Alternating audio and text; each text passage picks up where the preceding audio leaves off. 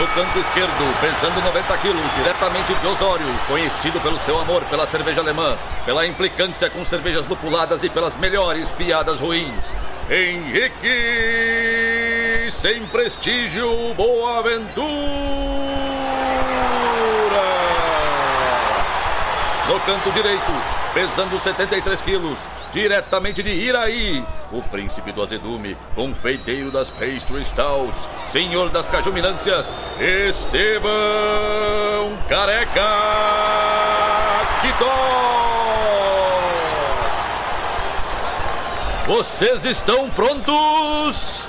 Começa agora o Braçagem Forte!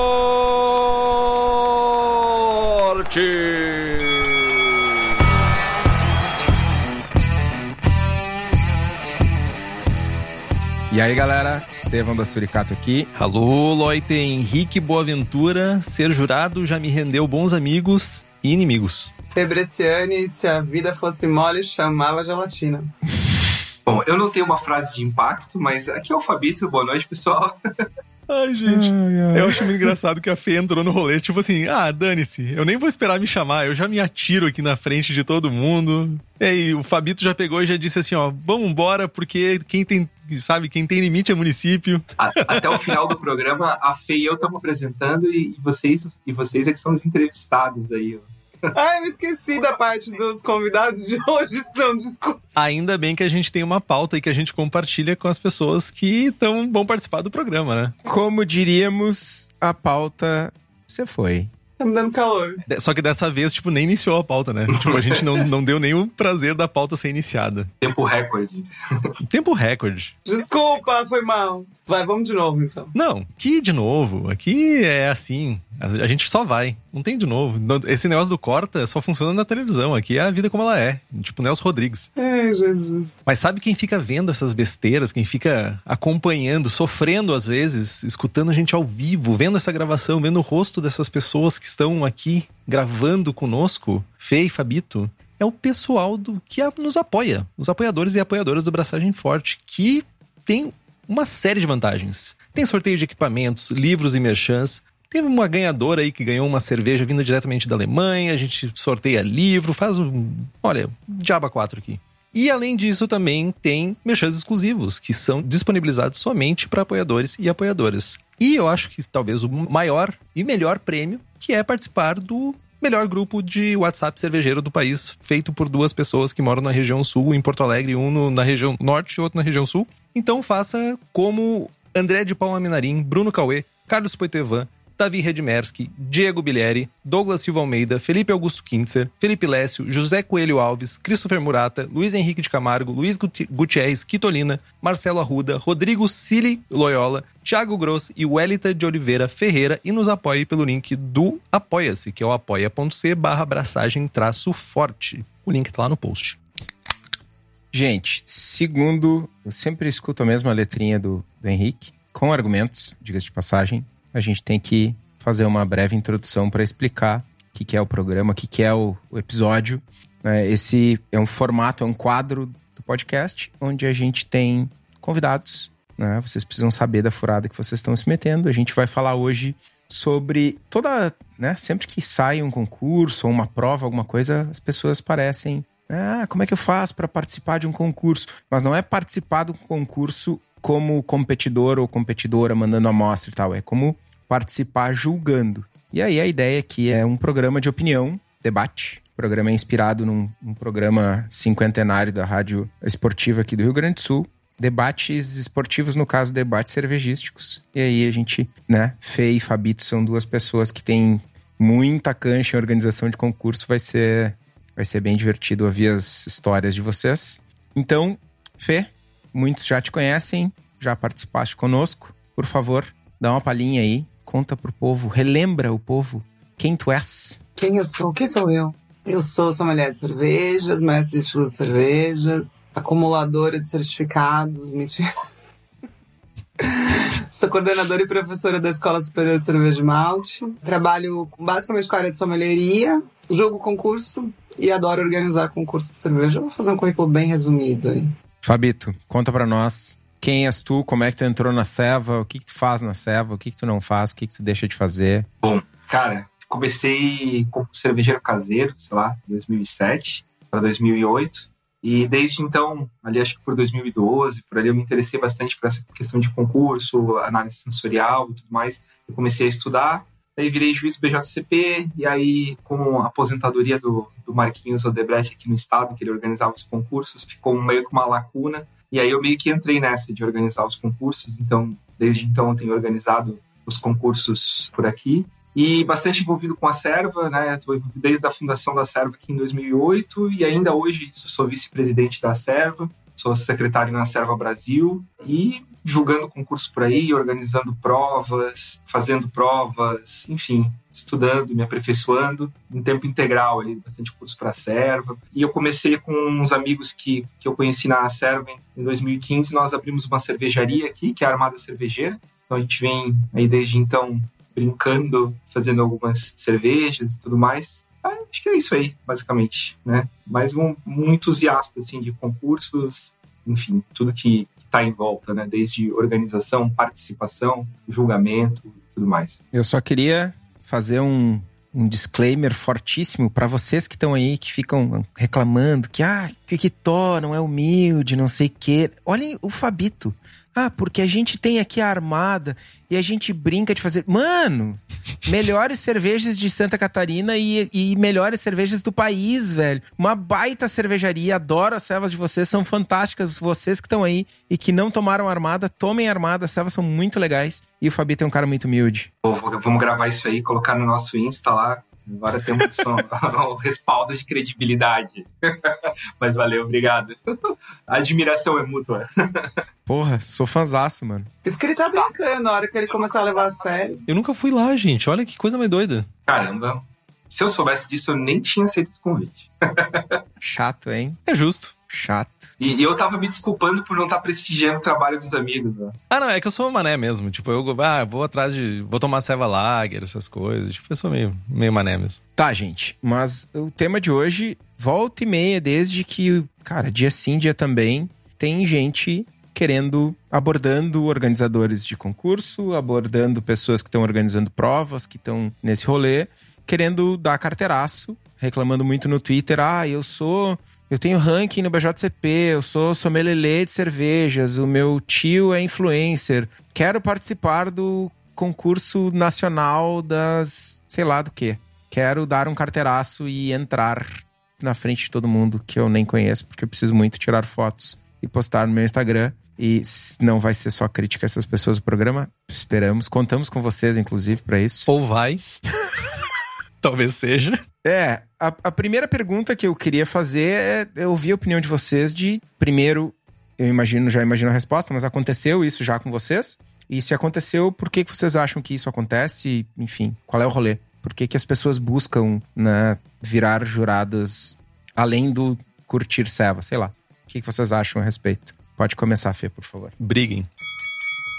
Eu queria começar já dizendo que, assim, não tem o menor problema você se oferecer para julgar um concurso. Né? Começa por aí. Eu acho que você conversar com o organizador ou com a organizadora do concurso, falar: olha, estou aqui disponível, gostaria de julgar, enfim, ou estou iniciando minha carreira, ou já julguei vários concursos, gostaria muito né, de estar na, na equipe, não tem o menor problema. É, a forma como você aborda é que é complicada. E sim, já aconteceu várias vezes, assim, infinitas histórias. Poderia até ter colocado no capítulo do livro algumas. Mas essa coisa do carteiraço é ruim sempre, né? Primeiro que acho que afasta mais ainda, porque se a pessoa chega para você porque eu sou fulano de tal, você não me conhece, nunca vou falar, como assim você não me conhece? Ou eu preciso julgar porque eu sou formado em whatever, né? Eu deixei bem claro isso no, no, no, capítulo ali, quando eu escrevi sobre isso. Ser um bom profissional não te faz um bom jurado, não te faz uma pessoa que vai ter paciência, enfim, tudo que a gente vai conversar hoje para julgar um concurso. Mas acontece muito, com mais frequência do que a gente gostaria. Eu acho que o Fabito deve fazer a mesma coisa que eu, a gente tenta ser o mais polido possível na hora de responder, né? Para não ser grosseiro com ninguém. Por que que acontece? Eu acho que basicamente acontece porque as pessoas acham que julgar concurso dá status, sei lá, é, te faz ser mais bem visto ou, sei lá, melhora de alguma forma o teu currículo, o que não faz também muito sentido, como eu falei, eu conheço excelentes profissionais de todas as áreas, seja de sommelieria, de produção, enfim, que preferem até não, não julgar concurso. Então uma coisa não tem nada a ver com a outra. Mas eu acho que a questão do status, ela pesa muito quando a pessoa opta por fazer um, uma abordagem dessa, por, por chegar, né, dando essa carteirada. Acho que ela pensa, poxa, então é o que falta para mim, ou isso vai ser importante, eu vou ter muita foto para postar, né? Vai, vai dar muita curtida, vai dar muita interação, sei lá. Eu acho que basicamente é isso, é o que, que mais me, me parece uma razão para essas abordagens. Concorda, Fabito? Discorda? Então, eu analiso de duas formas distintas, né? Acho que primeiro tem o cenário de competição caseira e tem o cenário de competição profissional. Né? Então, assim, quando eu organizo uma competição caseira, eu, eu acho que é parte do concurso, né? Acho que isso vocês já abordaram no, no, no, até naquele outro programa lá sobre os profissionais, né? O pessoal às vezes acha que o concurso é só da medalha, né? E, e o concurso é uma ferramenta, principalmente para o cervejeiro caseiro e o, o, o e, enfim, as servas e tudo mais, as associações, é uma ferramenta muito grande de desenvolvimento de juiz, de organizador, de associação, de cena, para além do objetivo de distribuir medalha, ou mesmo de dar um feedback bom para o cervejeiro, é, o concurso tem esse objetivo também de desenvolver juízes, se desenvolver a associação como um todo, se desenvolver a organização. Tanto que às vezes eu recebo críticas, pô, a minha súmula é ruim. Eu falei, claro, foi feito por juiz que está aprendendo. Isso aqui está todo mundo aprendendo, né? A gente está aqui todo, todo mundo para evoluir, né? Ninguém está se colocando numa posição de dono da verdade para te passar um, né, uma posição, né, tipo, alguma coisa sobre a tua cerveja. Então eu acho que nesse sentido, nas competições caseiras eu tento sempre acomodar, né? Todo mundo que em geral chega para mim agora nos últimos anos, na época de pandemia, que aí a gente fez alguns concursos remotos, eu tive que negar, infelizmente. Mas quando, porque eram mesas menores, etc. Mas nos concursos maiores, né, eu tento sempre acomodar todo mundo que chega para mim e diz, cara, eu quero julgar, eu coloco para julgar, né? Tipo, e nem questiono. Tipo, quem é tu, o que tu faz, o que tu fez, o que tu estudou. Porque, enfim, se a pessoa tá ali com esse interesse, eu acho que é o objetivo tentar formar novos juízes. Mas o que eu acho, o que eu tento conscientizar quem chega é dizer assim, tá, mas vem cá, cara. Até então não tinha, não tinha ouvido falar de você, você não tem participado, nunca, não, não te competir nos concursos, não te vi ser steward, né? Então, pô, a gente tem bastante trabalho aqui para fazer triagem, trocar etiqueta, organizar a amostra, servir a amostra, descartar a amostra, enfim, organizar itinerário de juiz, fazer assim, cara, trampo num concurso é o que não falta. Quem sabe se tu não dá uma mão pra gente, né, tipo, começa a primeiro olhar ele, o concurso através dos bastidores, dando uma força de forma voluntária a organizar tudo, entende como é que funciona, para então depois, enquanto isso tu vai estudando, e aí depois tu senta para julgar, né? Então eu tento sempre fazer nesse sentido. Então, os concursos em geral, quando a pessoa me pede, né, esse concurso caseiro, então eu digo, cara, vamos fazer o seguinte, cara, são quatro sessões, cara, tu me ajuda em três e uma tu julga. E aí, numa próxima, de repente, eu consigo te acomodar mais. Então, eu gosto sempre de fazer isso, eu gosto sempre de acomodar, porque eu acho que é a função de concurso caseiro, sem fim lucrativo, formar juiz. Queria perguntar uma coisa, porque essa resposta a gente sempre dá mesmo, né? Da pessoa começar, é, é o conselho geral, começar trabalhando. Mas a resposta que você escuta é positiva, porque eu já, te, eu já fiz isso e já recebi assim, não, mas aí eu não quero. É, eu, às vezes sim, né? Tem gente que realmente está esperando qualquer oportunidade, o cara diz, não, claro, com certeza, vamos nessa, eu te ajudo, depois eu julgo. E tem aquela pessoa que, tipo, né, tipo, e aí, né? Aí, tipo, para de responder e-mail e tal. Acontece, né? Acontece. Né? O pessoal às vezes falta um pouco de humildade para O Fabito ainda vê o, o lado bom da humanidade ainda. Ele não viu o ser humano desgraçado ainda. Mas às vezes falta um pouco de humildade da pessoa de não, vamos sentar, vamos ajudar, vamos servir copinho na mesa, recolher copinho sujo antes de começar a julgar, né? Mas, por outro lado, em competição profissional, voltando pro, pro caseiro, que para mim é a liga de acesso, sabe? De certa forma é a, a, liga de acesso a um mundo de julgamentos e de certames de cerveja. Né? Aí tu, a pessoa chega lá e diz assim: vim aqui julgar cerveja. A pessoa já chega com aquele ar de tipo assim, ó, vim dar minha presença para ti, veja quão nobre eu estou sendo. Aí tipo assim, não foi uma nem 18 vezes, e por isso talvez que eu colecione alguns inimigos. Tipo assim, a pessoa acha que é só sentar. Diz, não, eu tô chegando aqui, chego sabe, banho tomado, sento na mesa assim, ó, por favor, agora pode servir as minhas cervejas aqui e depois eu vou embora. E tipo. Ai, não tem outro estilo para julgar?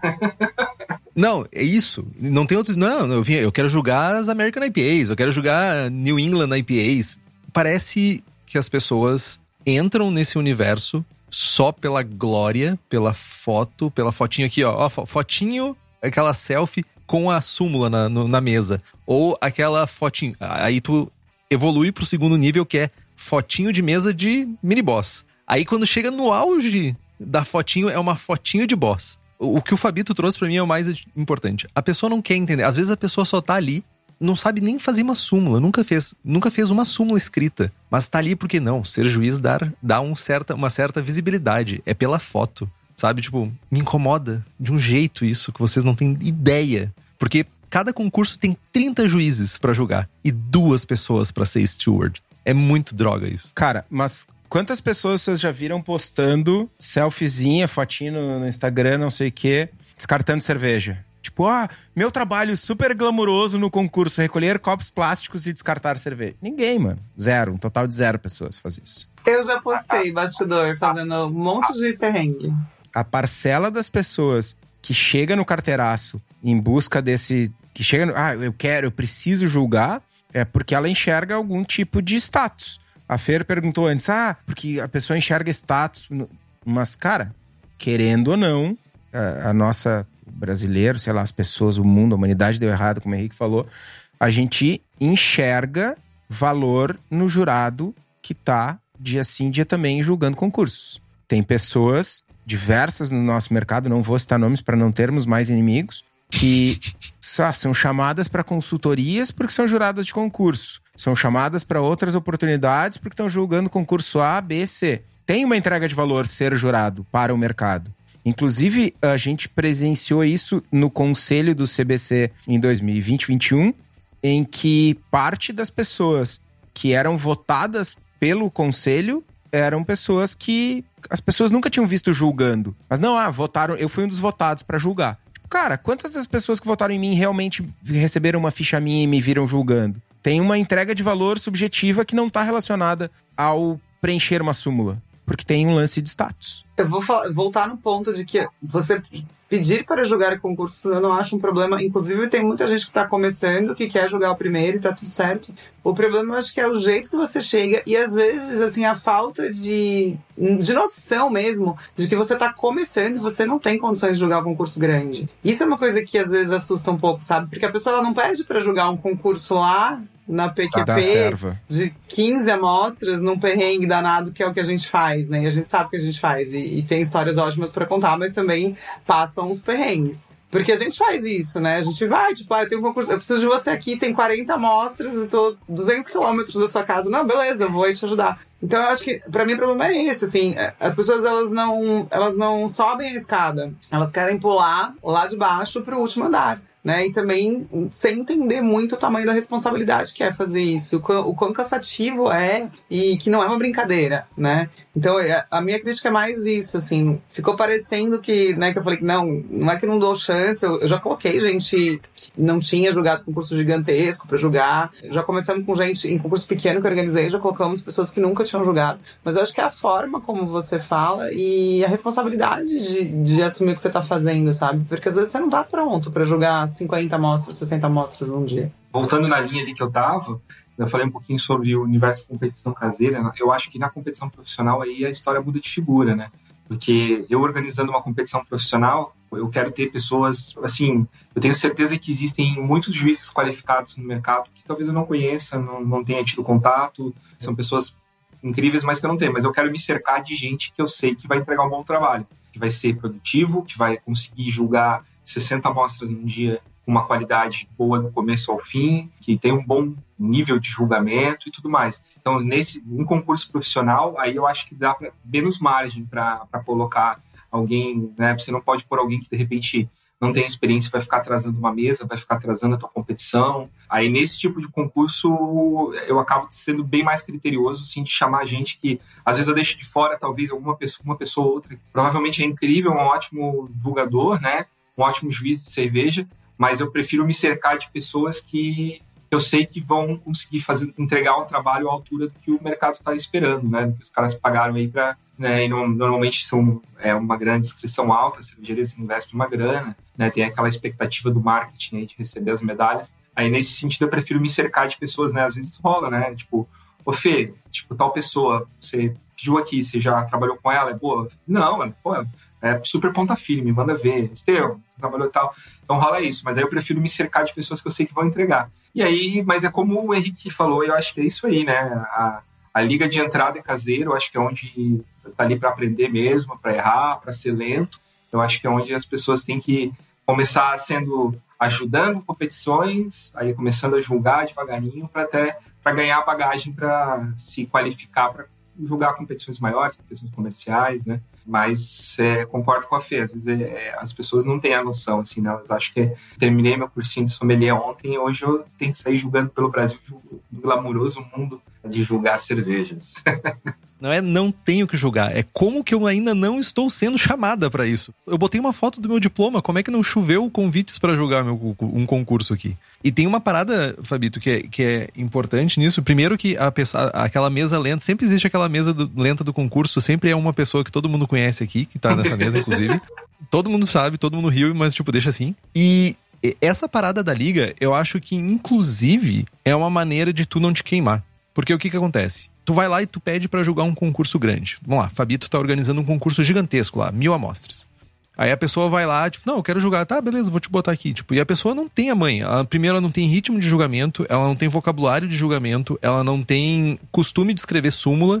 Tipo, tu vai pegar as súmulas dela, vai revisar, vai olhar e dizer assim, porra, não dá isso aqui. Pra qualidade que eu tô querendo entregar no meu concurso, não faz sentido. Daí o que que acontece? Como tu mesmo falou. A Fê vai te ligar, olha só, tô pensando em chamar tal pessoa. Daí tu assim, hum, essa pessoa aqui não foi legal no concurso, sabe? Tipo, a súmula tava com pouco conteúdo, assim. Então, tipo, se tu começa na, na, liga mais baixa, que, tipo, e mais baixa não quer dizer menos mérito, tá? Para mim, tem mais mérito ainda, inclusive, o, o, caseiro. Mas começa no concursinho estadual, da tua cidade, da tua confraria, da tua brew shop. Vai lá, participa, vê como é que funciona um concurso. Para mim, ver como é que funciona um concurso, eu acho que eu tenho mais concursos organizados ou de apoio como steward do que julgando. Eu já deixei de julgar concurso, eu sempre falo isso. Que Tó tá aqui que não me deixa mentir, porque foi com ele, inclusive. Eu deixei de julgar um concurso gigantesco que poderia me render pontos como juiz pra, no BJCP para apoiar como steward. Tava eu lá, jaquetinha em câmera fria, congelando junto com o Kitó. Quantas pessoas fariam realmente isso? Porque geralmente eu só vejo pessoas sentadas em mesa, esperando cerveja, saca? Onde que eu sento? Essa é a liga, tipo, onde tu acho que começar com humildade, começar no rolê, tipo, ah, vou lá, vou conversar, vou conversar com a organização, olha, o que, que eu posso ajudar? Vocês não estão precisando de uma mão de steward, não tem problema, não preciso julgar, mas eu quero apoiar aqui. E eu acho que essa humildade que tá faltando. Eu acho que é um, é um mal moderno, assim. Moderno, não tão moderno, mas essa parada da humildade, assim, saca? Tipo, ah, Vamos, vamos ajudar. Vai lá, Fer, depois eu comento. E tem uma coisa que trabalhar no backstage é muito legal. As pessoas não sabem o quão legal é. Fala por ti. É bem divertido. É per... Não, é verdade. Eu adoro, cara, trabalhar no backstage. Eu adoro. Tu já trabalhou contigo mesma, Fê? Shots fired! O Henrique disse que deixa ele nervoso. Mas é divertido trabalhar lá atrás. A Fê é a única pessoa se divertindo. Gente, sério? Vocês não se divertem? Eu acho divertido. Tem várias histórias para contar. Eu gosto de trabalhar, acho, acho legal. Às vezes é mais legal do que estar tá lá na frente. Às vezes é menos cansativo, assim, menos estressante. Não, não é. Não é pelo seguinte, eu curto, curto, me divirto trabalhar no backstage, mas quando o pessoal levanta das mesas para almoçar, tu fica trabalhando. Quando o pessoal chega às seis da tarde, levanta e vai pro bar, tu fica mais três horas trabalhando. É muito, muito, muito mais cansativo. E vai pro hotel e fica trabalhando. Isso, e tu tá uma semana ou duas antes trampando. Então, é cansativo é muito mais, mas é, é divertido. É, mas, é, mas aí é pra gente que organiza, né? Pra você trabalhar lá quando você chega no dia pra, pra trampar, você sai pra almoçar. Ah, a gente é que organiza que se ferra. É. Que a galera para pra almoçar, pelo menos no meu backstage para. Vai lá comer o restolho do buffet, aquele buffet já todo destruído, tem uma, aquela batata frita que já foi cinco vezes refrita. Não, tipo, eu tenho é dia assim, que eu não almoço apenas, mas assim, enfim, eu me divirto. Sobre essa questão, assim, da ideia errada que as pessoas fazem, né? Recentemente, aí no, no ano passado, um, um, amigo aqui de Floripa, ele falou, Fabito, quero julgar. Quero julgar, quero julgar. Eu falei, pô, legal, cara, bacana, vamos julgar. Né? Tava organizando aqui os concursos da serve estadual, né? Aí ele, ó, mas me coloca para jogar American Sour, que é o American Sour e Fruited, que é o que eu gosto, que é o que eu sei. Eu falei, cara, tu quer ser juiz? Tipo, a tua formação enquanto juiz, eu nunca esqueço no South Beer Cup, que eu peguei 22 vais em sequência, assim, sabe? Veio 22 vais. Fernanda Lazari, se você estiver ouvindo isso, eu te odeio.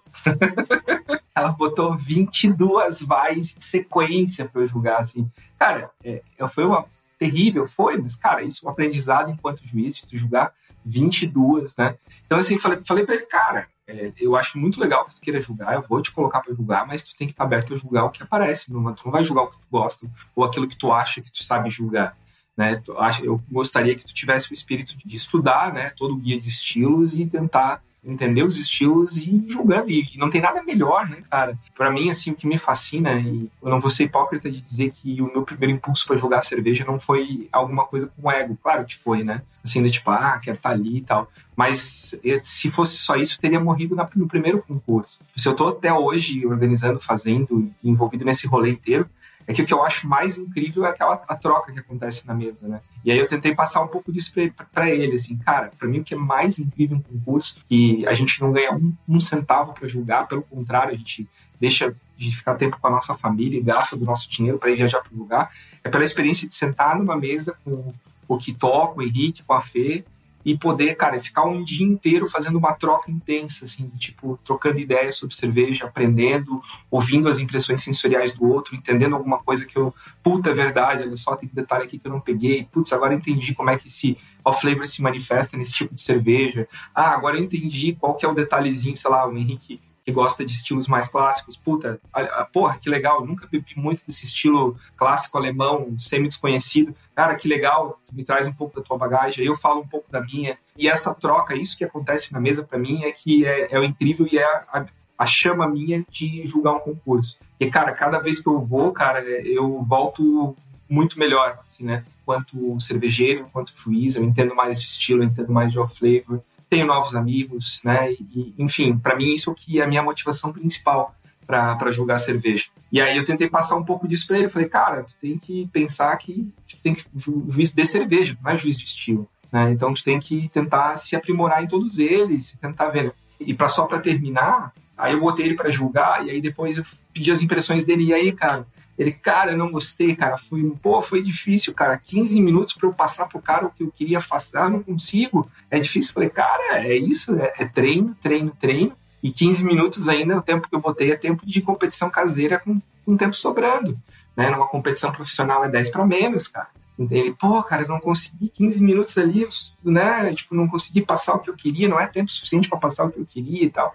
Então, assim, eu, eu, eu vejo que realmente, assim, vai em linha com aquilo que vocês disseram, assim, tipo, o que, que as pessoas. Ah, é, dá até pra fazer aqueles memes, né? Tipo, o que, que as pessoas acham que é, o que, que é de verdade, né? Mas ficou muito claro isso, né? Ele achou que ia sentar, jogar as cervejinhas que ele gosta e ir embora. Assim, falei, cara, tu é um operário ali, né? Tem que se vier lager é lager, se vier, enfim, o que, que aparecer, tá, tem que fazer, fazer bem e fazer rápido. E parece que se acentuou ainda mais essa polarização do estilo, né? Não, eu quero julgar. Primeiro que, tipo, eu tô pagando pela minha língua de falar que eu não gosto, não é que eu não gosto, mas não sou chegado, ou pelo menos não comumente bebo IPAs ou cevas lupuladas. Aí todo concurso que eu vou, o que que acontece com o Henrique? Cai numa mesa de cervejas lupuladas. Mas parece que polarizou ainda mais. A galera quer pegar, ah, não, agora eu quero, porque eu quero julgar as Sours, eu quero julgar a Catarina Sour, eu quero julgar as IPAs. E tipo, e todas essas outras categorias, assim como o Fabito falou sobre, ah, vamos, quem é que vai julgar Weizenbier?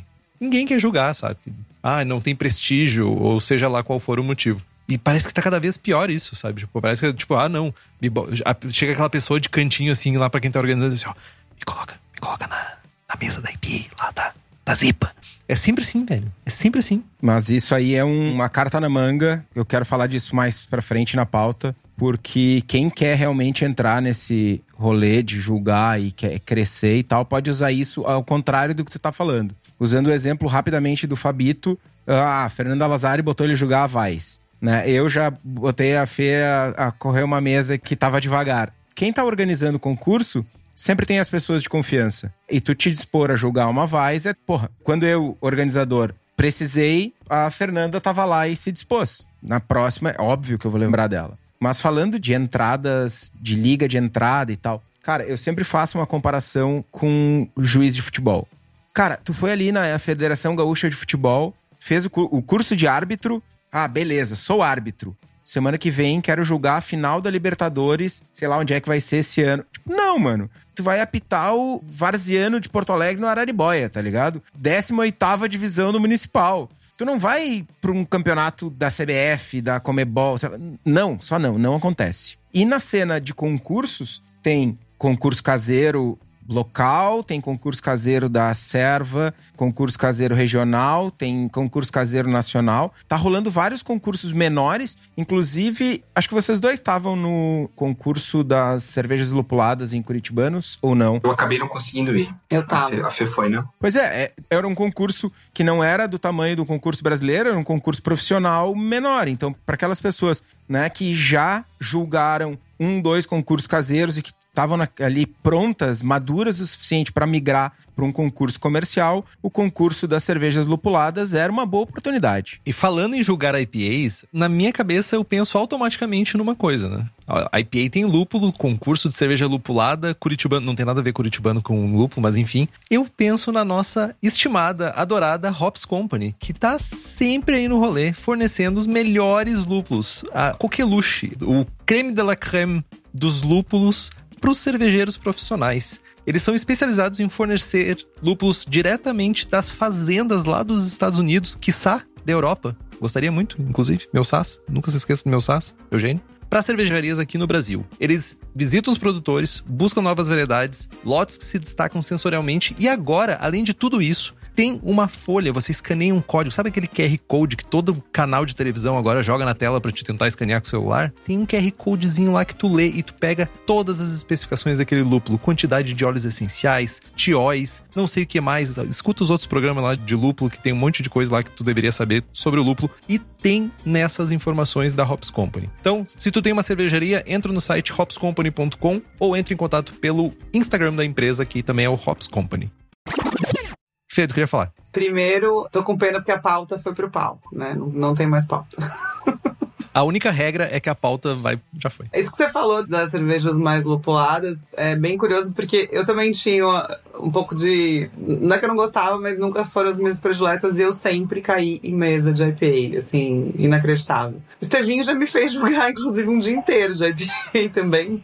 Acaba acontecendo porque são as com o maior número de inscrição, então fatalmente vai acontecer. E uma mesa inteira de vais, que eu lembro que a gente começou às nove, foi um concurso em Brasília, a gente começou tipo oito e meia da manhã e jogou vais até, sei lá, eu, sete horas da noite. Enfim, acontece, né? Baita oportunidade de aprendizado. Não, e tem uma coisa que, assim, quando você julga o mesmo estilo de cerveja, isso é uma coisa que tem que ter abertura, né, na organização. Às vezes a gente satura, e quando a gente satura, a gente conversa, né? Olha, não tô, realmente não tô conseguindo mais, né? Deu. Mas o legal é que você acaba. é, Fica muito mais rápido, né? Porque você já leu o guia, você já tá com tudo fresco, aí você vai uma, duas, três. Quando você tá na última, você já tá julgando em três minutos, né? Já, é muito mais fácil. Então, é. Eu, eu ri do Fabito, que ele falou 15 minutos. Eu falei, nossa, estava bonzinho, né? Porque geralmente ele tá com o reloginho no, no vermelho quando dá 8. Então, ele tava gentil esse dia do 15. 15 minutos é a mesa daquela pessoa que todo mundo sabe quem é, né?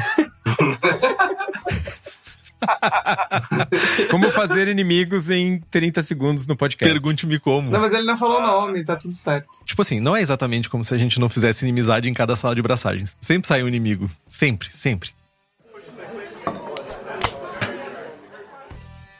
A, a gente deu uma pincelada né, sobre concurso, mas a gente não entrou no dia a dia realmente do que, que é um concurso, como é que funcionam as coisas. Que na real é muito diferente do que, tipo, aquela famosa foto de súmula, ou aquela foto da mesa que tu tá julgando com aquela camisetinha de uma cor diferente, ou seja lá qual for o, o rolê do concurso que tu tá participando. A organização é uma parada muito brutal. Primeiro que a organização não é só o dia, ela se estende por meses antes do dia de julgamento e muitas vezes ela se estende por dias após o julgamento, porque tem toda uma organização que precisa ser feita.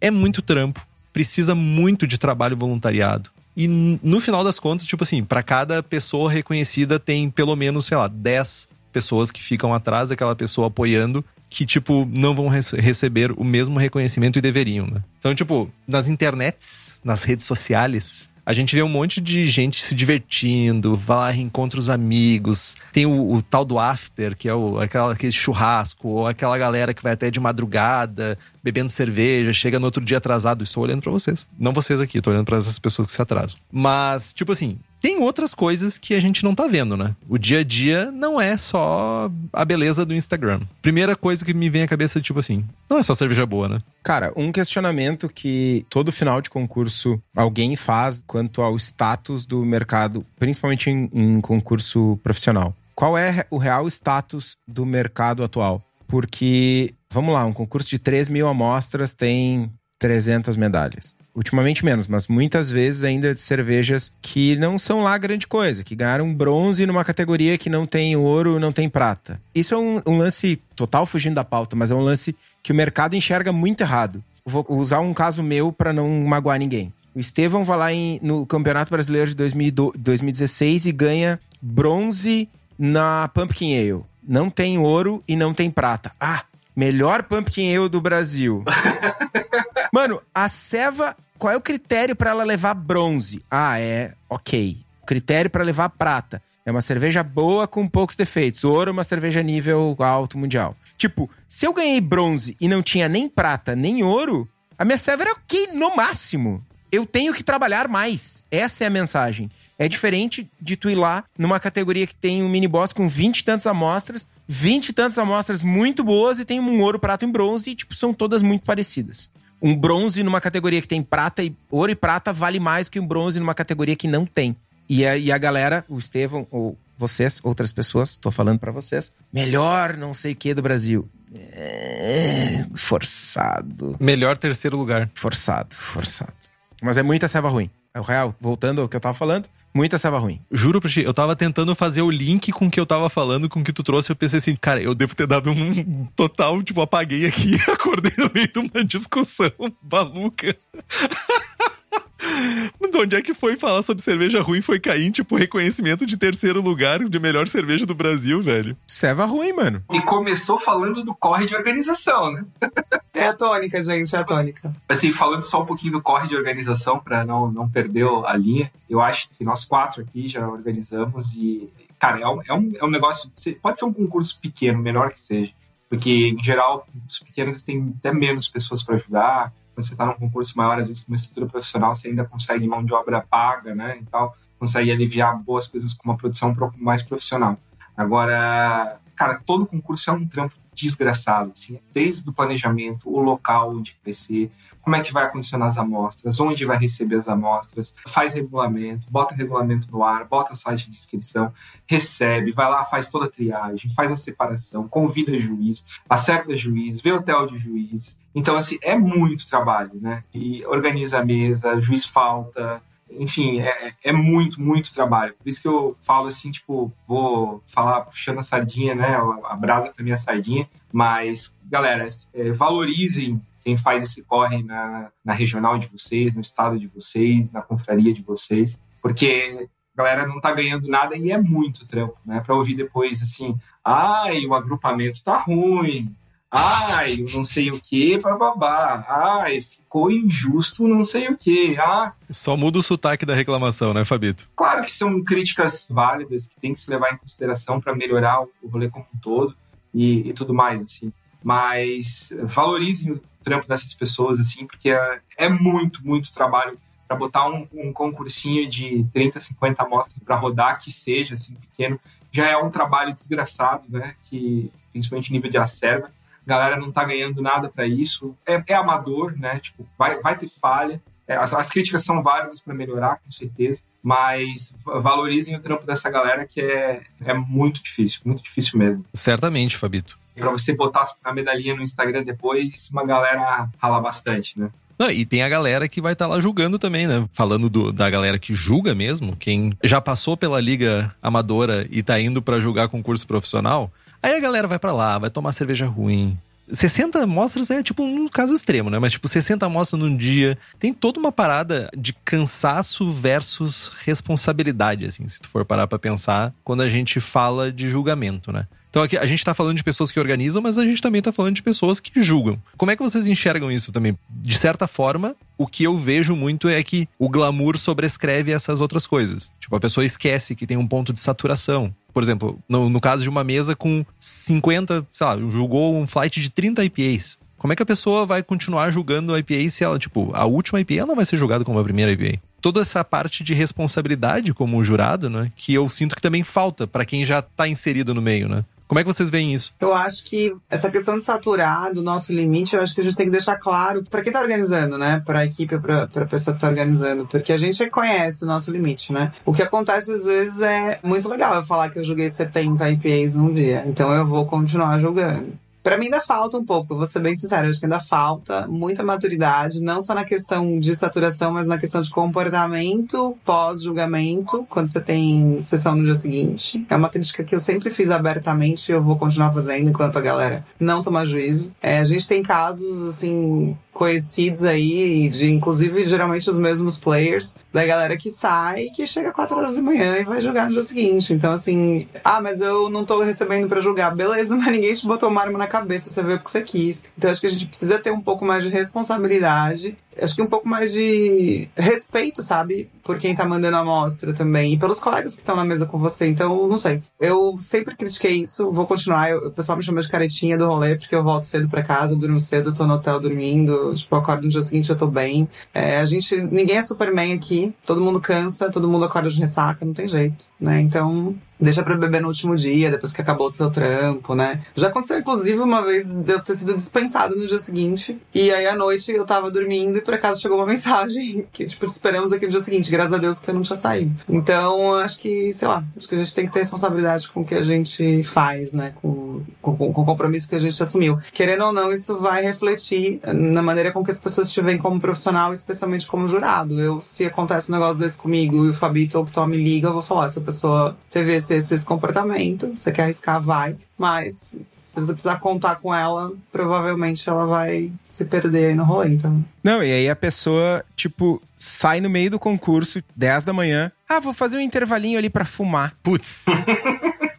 Mano, aconteceu comigo, aconteceu. Eu olhei pra, tipo, oi? Tu, tu é steward? Não, tu tá julgando, não tá? Mesmo steward, né, cara? Aquela pessoa fedendo no meio do. passando no meio de todo mundo julgando cerveja. Não, mas eu vou fumar. Aí vem um outro jurado, tipo, não, não dá nada, vou fumar e aqui é um cafezinho, não sei o que. Tipo, mano, vai.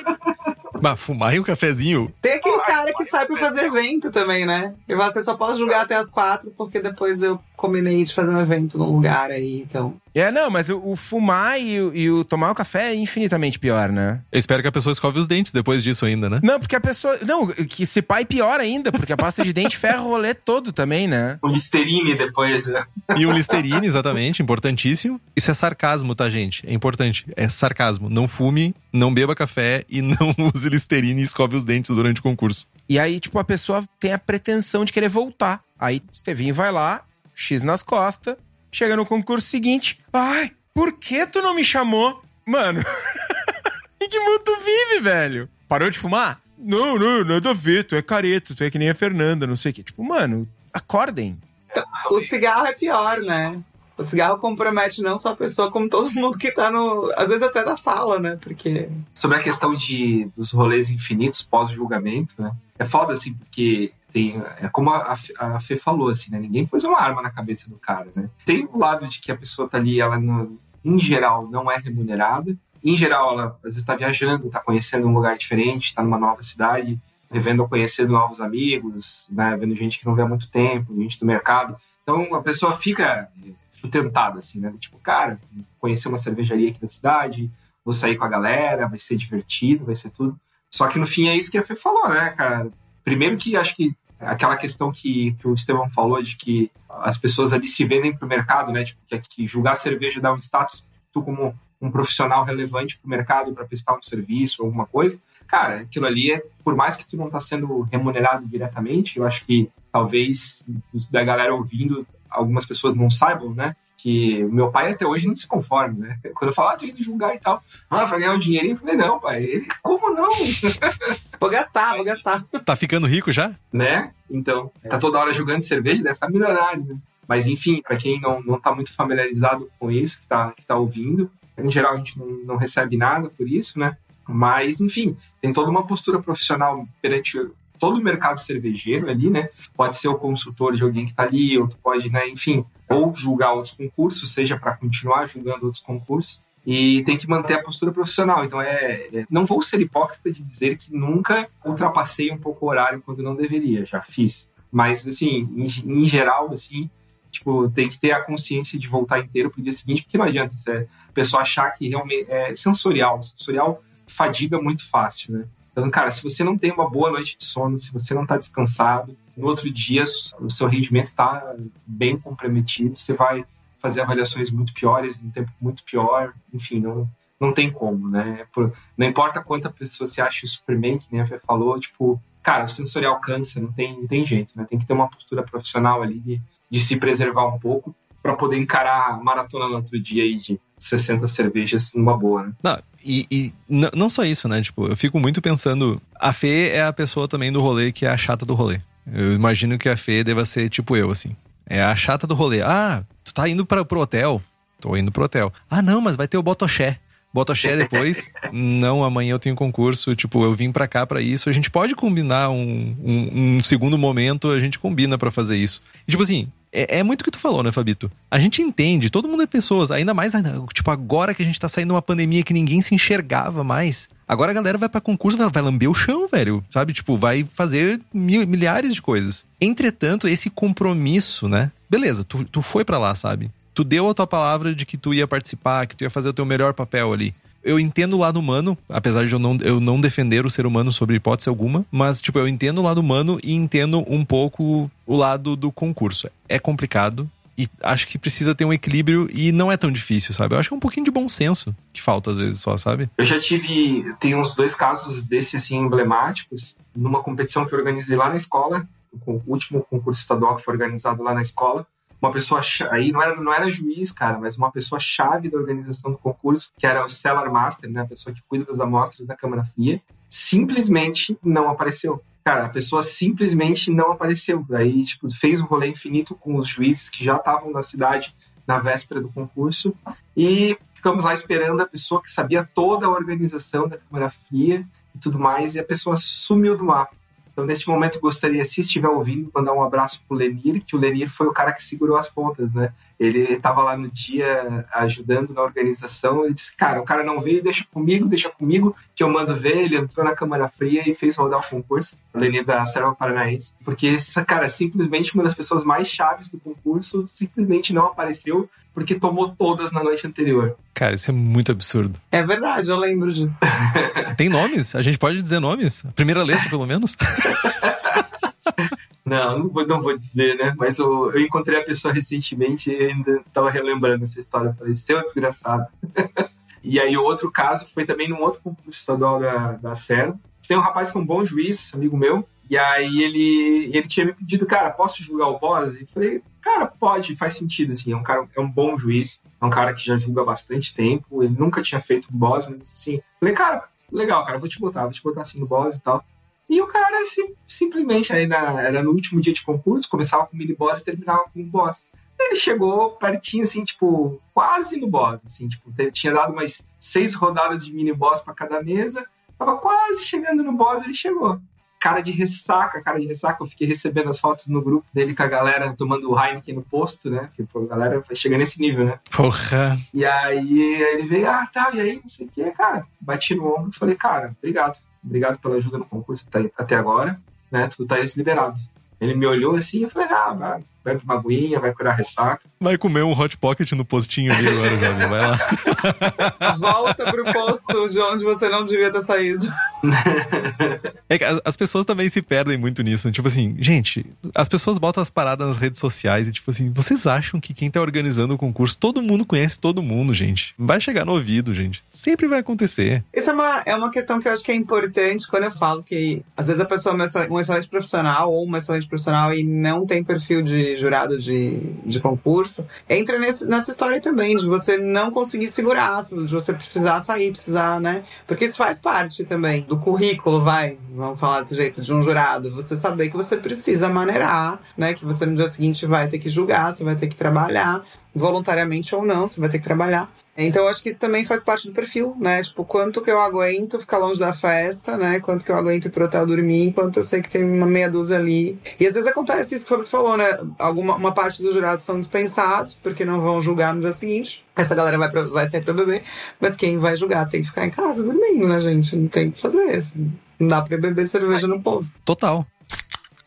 Ainda falando um pouco sobre essa parada de, de responsabilidade, tem uma coisa que muitas vezes passa desapercebida pela organização, porque é muito por amostragem, assim. Tu não tem como acompanhar toda e qualquer súmula. Principalmente no concurso que a gente tá falando, sei lá, de mais de 300 amostras, tu não consegue ler súmula por súmula para ver o que, que a pessoa tá botando ou não. Que é ficar dentro do guia de estilos escolhido para aquele concurso. Não uma, não duas, não três vezes já tive discussões do tipo: ah, mas eu acho que o estilo é melhor assim. Assim, você não acha nada. Quem acha isso é o guia de estilos e tu tá aqui para julgar quão bem ou não está de acordo com o guia. E é uma discussão que geralmente fica acalorada. Tipo, vocês veem isso acontecendo? Ou vocês já pegaram isso em mesa? Ou pegaram como organização alguma parada nesse sentido? Pra caramba! Inclusive a frase eu não julgo de acordo com o guia, eu julgo de acordo com a minha experiência.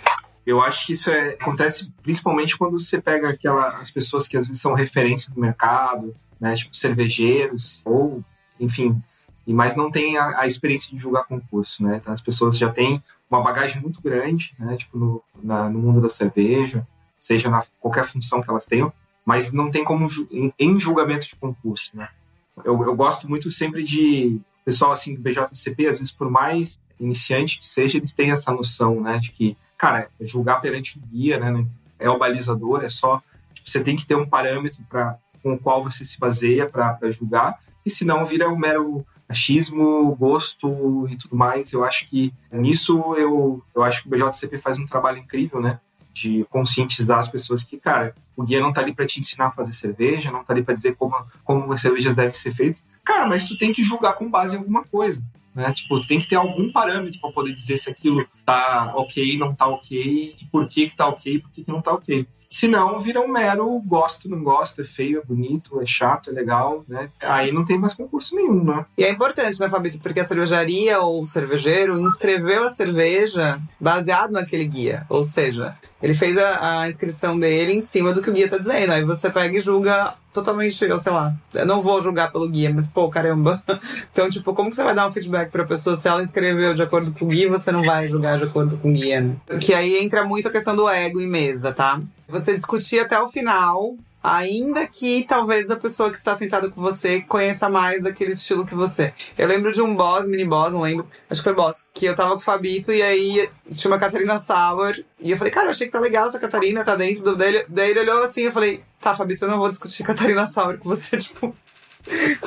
sabe? Eu acho que às vezes a gente precisa também, sabe, dar um passinho pra trás. Pô, cara, eu tô tô sentada com um cara que faz Catarina Sauer, que participou do início do movimento. Então, tipo, não vou ficar batendo boca, sabe? Se ele tá falando que tem alguma coisa fora do padrão, né? É isso, entendeu? Então, tipo. Então, acho que às vezes também esse rolê todo do ego, ele também interfere muito nessas questões. Assim, você acaba brigando por conta de uma cerveja só pra provar um ponto, só pra dizer que tá certo. Isso também é uma coisa que acaba atrapalhando, principalmente em mini boss e boss. Tem duas coisas aí que vocês acabaram de falar.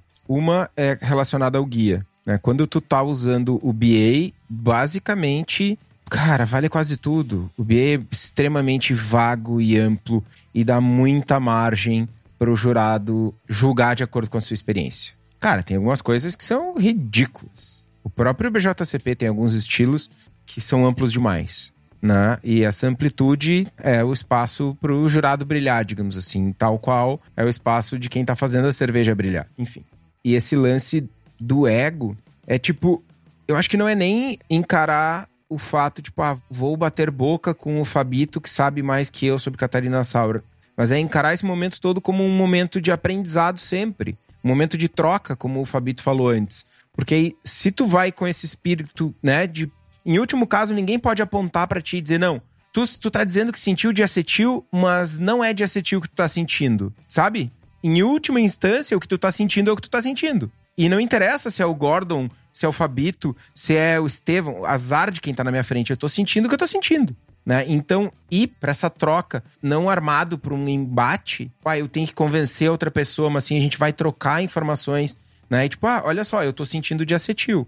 Vocês estão sentindo algo parecido? O que, que é esse negócio que eu tô sentindo? Tá, Fabito, tu sabe mais de Catarina Sauer, por quê? Sabe? E encarar esse momento como uma troca, é super difícil, né? E aí, voltando ainda ao lance da gente começar lá nos concursos menores e ir galgando fases, digamos assim, a gente vai ganhando essa cancha, né? Tu não chega, tu não pega teu diploma do curso de 100 horinhas ali do sommelier e sai uma pessoa com muita cancha julgando, trocando ideia numa mesa com jurados do mundo inteiro, com experiências diferentes, com backgrounds diferentes, enfim, e julgando estilos diferentes, que muitas vezes tu não é o que tu bebe, não é o que tu consome normalmente, ou é um estilo clássico, ou é uma cerveja semi-obscura da Alemanha e tal. Mas independente de tudo isso, independente de estilo, independente de onde é feita, se é muito feita, se não é feita, para fazer um estilo bem feito, a gente precisa da levedura certa e a levedura certa a gente encontra na Levtech.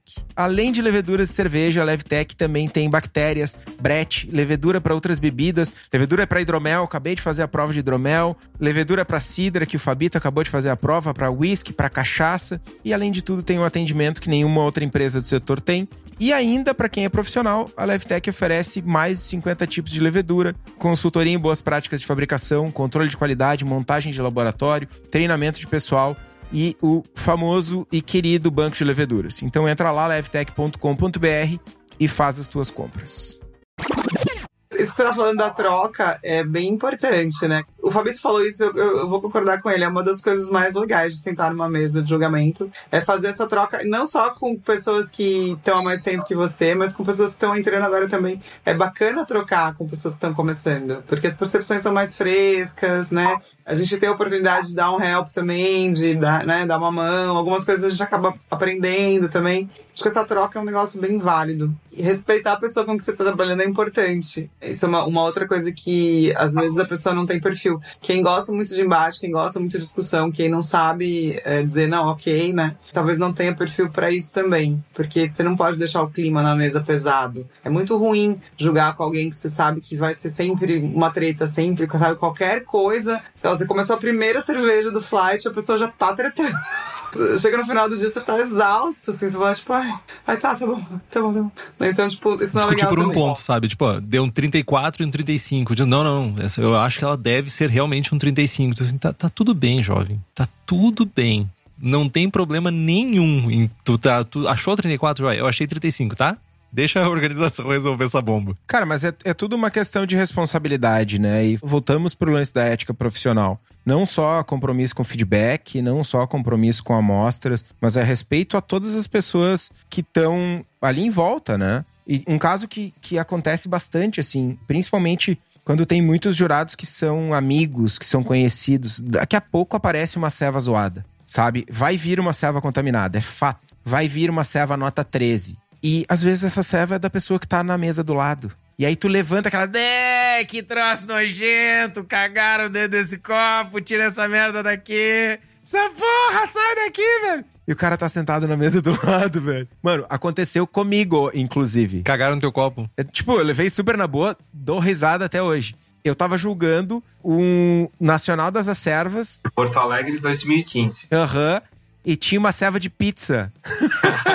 Se eu não me engano, eu acho que eu lembro as pessoas estavam na mesa, enfim, não interessa. E os caras, tipo, pá, olha aqui, que serva zoada, serva de pizza, serva de pizza, tá horrível, nota 13. A serva era minha. E tipo, tá, tá tudo bem, tá ligado? Dei risada junto. Era tua pizza? Era a minha pizza. A serva era tua? Era, minha e do Meneghetti. Meu, o que que tu tem na tua cabeça? Não, não, não. O, não, o que que tu tem na tua cabeça para fazer uma pizza, uma cerveja assim? Mano, não era cerveja de pizza. Uh, peraí, eu só gostaria de dizer que a papagaiada tá no sangue do Estevão desde 2015, né? Não é algo recente. Não. A, a parada é, esse concurso, esse certame foi o que me inspirou a me tornar jurado de cerveja. Porque foi quando eu vi a galera julgando naquela portinha maravilhosa que tinha lá cheio de gente julgando. Agora, por que cacetes nesse mundo tu fez uma cerveja com sabor de pizza? Pelo visto, não, nem o sabor de pizza tinha. Eles tinham desculpa, cara, porque eles levaram tudo nesse concurso, tudo e mais um pouco. Então, uma de pizza ali, eles estavam. tava tudo bem. a gente fez um clone da. Errado, muito errado, diga-se de passagem. Panepô, não sei se é assim que pronuncia, da Struze holandesa. Era uma quad com. Mano, 19 adjuntos. E tinha tomilho no meio do caminho. E mano, erramos full a mão e, tipo, tinha tomilho, tomate, alecrim, limão, sei lá o que mais, mas o tomilho tomou conta. E o pessoal tava, tipo, ah, serva de pizza. E eu guardei a serva por uns dois anos, tipo, algumas garrafas, e a, a Rosária tomou dois anos depois, e tipo, nossa, tá maravilhosa. Eu, tipo, "Ah, vai fora. Cara, de uma panepô pra uma pizza de pizza foi ótimo. Nesse concurso até aconteceu uma coisa similar que eu lembro até hoje. Eu tava eu julgando uma cerveja do Estevão de morango. Eu e eu lembro da pessoa também que tava comigo na mesa. E aí a gente tava. Era um mini boss pra medalhar ou não. O Estevão na mesa do lado, né? Uma cerveja de morango. Naquela época não tinha muita Berliner Weiss de morango. Pra ver que Catarina Sauer também já tava no sangue do Estevão desde sempre. Mas o, o cara que tava comigo na mesa falou: Meu Deus, esse morango aqui é muito artificial. Meu Deus, isso aqui parece aquele suco capo que eu dou pra minha criança. Isso aqui tá horrível e tal. Eu falei, velho, isso aqui pra mim tá fresco, tá gostoso. tá? Eu me sinto comendo morango e tal. Aí, beleza, passou ali, né? Não, não- acho que a gente não. Não sei se a gente deu medalha não. Deu, mas não deu ouro, alguma coisa assim. E aí, depois, o, eu não conhecia muito o Estevão na época, mas a gente bateu um papo depois na festa de premiação. Estevão, cara, aquela serva era minha, eu tava ouvindo e quase arrancando os cabelos que eu não tenho. Porque. Aí ele pegou o celular e ele me mostrou, assim, que ele usou tanto morango, cara, que o negócio fez uma maior, tipo, esporro, assim, tipo, sujou a casa de morango, assim, sabe? Eu acho que eu já contei essa história aqui. Famosa história do chafariz de morango. Chafariz de morango, essa aí. É, e, enfim, entra nessa, né? O cara, tipo, ele ouviu o cara dizendo que era um negócio artificial, horroroso, parecia capo, e tava na mesa do lado, né? Assim, tipo, ouvindo tudo. É, tem que ter um. Pro bem e pro mal, o cara tem que ter. Né? Pode ser a cerveja do steward que tá na mesa do lado, pode ser de um. Tu pode estar avaliando uma cerveja de uma cervejaria parceira, enfim, de. Cara, e mesmo que não seja conhecido, né? O ponto é, tu não tem que fazer uma boa avaliação porque a pessoa que fez a cerveja é conhecida ou não. Tu tem que fazer uma boa avaliação, porque sim, né? mas é só mais um dos cuidados que a gente tem que, que ter, enfim.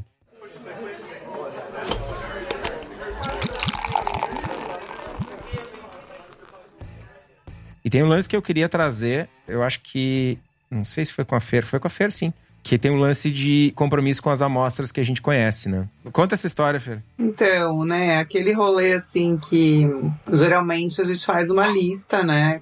Se estiver jogando com o sistema, põe no sistema, das amostras que alguns jurados mandaram, porque é, é bem comum ter jurados que mandaram cerveja tanto no caseiro quanto no comercial no julgamento. E, né, o sistema, às vezes falha, às vezes o humano que colocou os dados no sistema falha. E acontece de dar uma confusão e as amostras irem para a mesa de pessoas que mandaram aquele estilo. Já aconteceu comigo, foi bem chato. Às vezes é colaborativa também, às vezes não é nem, não é, não é nem tão simples identificar, né? Às vezes a cerveja que você conhece também, que mesmo que você não tenha feito, você conhece, você bebe muito. Tem algumas cervejas específicas, por exemplo, que a gente só de ler o descritivo ou só de colocar a cerveja na boca a gente já sabe. E aconteceu uma coisa bem chata uma vez comigo que uma pessoa é, aconteceu essa questão aí da, da confusão aí do, das amostras e quase que todos os jurados se manifestaram, não posso julgar esse estilo, não posso. E teve uma pessoa que julgou o estilo, Jogou a própria cerveja, né? a própria cerveja. Ah, daí é- aí não, né, velho? É.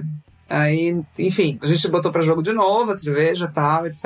Mas é uma situação bem chata, né? Assim, não sei o que, que a pessoa pensou na hora, se ela não pensou, enfim, mas eu sei disso, né? Então, deu uma queimada esse filme pra mim como profissional, enfim.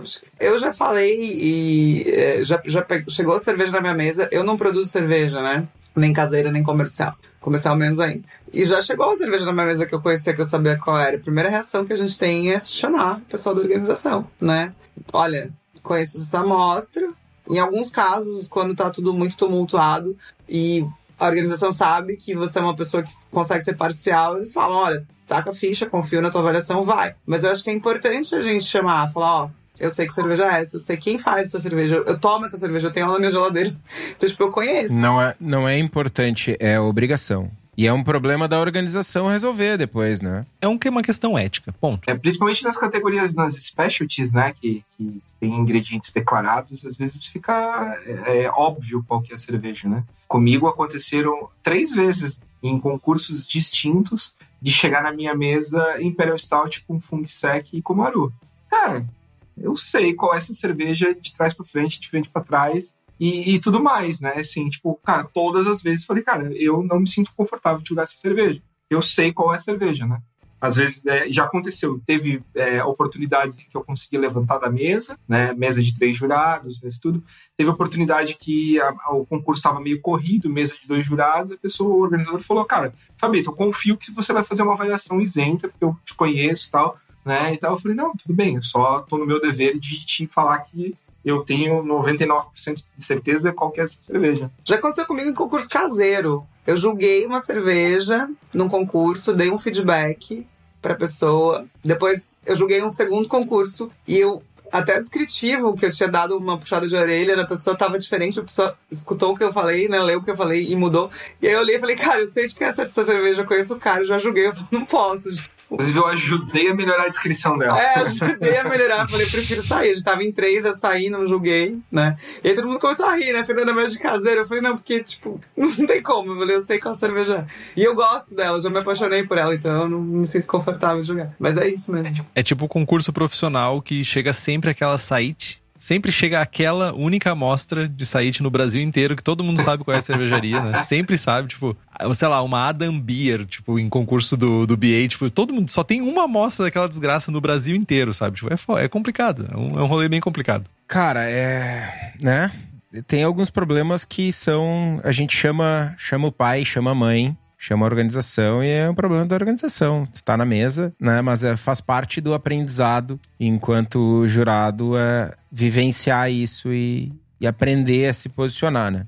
E falando em se posicionar, né, uma coisa que me marcou muito, tá? A gente tá falando de várias coisas ruins, várias coisas que acontecem e tal, criticando um monte de gente. Mas tá, beleza. Fiz meu curso de senhoras, sou sommelier, quero julgar como é que eu faço? E aí a Fer falou um negócio lá no início. Ah, não tem problema perguntar. Chega para a organização e diz: Ai, oi, olha só, eu sou fulano, acabei de fazer o sommelier, tem minha, meu currículo é esse, eu gostaria de julgar. Como a gente tem dificuldade de chegar papo reto, olho no olho, bah, eu gostaria de julgar o concurso, porque sim, porque estou disposto, ao invés de, de dar o carteiraço. Acho que eu fiquei, fiquei bem tocado por essa tua fala. Vou fazer mais vezes isso. Eu queria fazer dois comentários. Primeiro, você tá bulinando os. os bulinando não, né? Fazendo bullying com os sommeliers, porque não é só o sommelier que faz isso, tá? Tem gente que não é sommelier que faz também.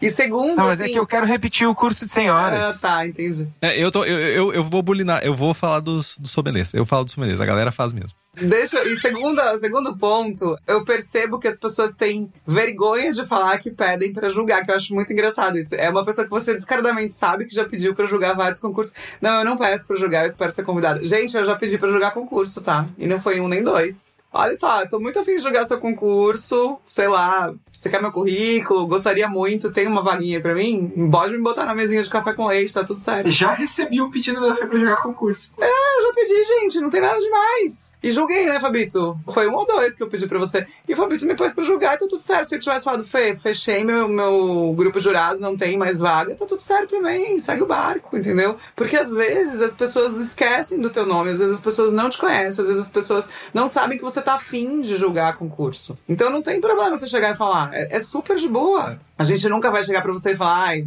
Tipo, tô nem aí pra você. Não.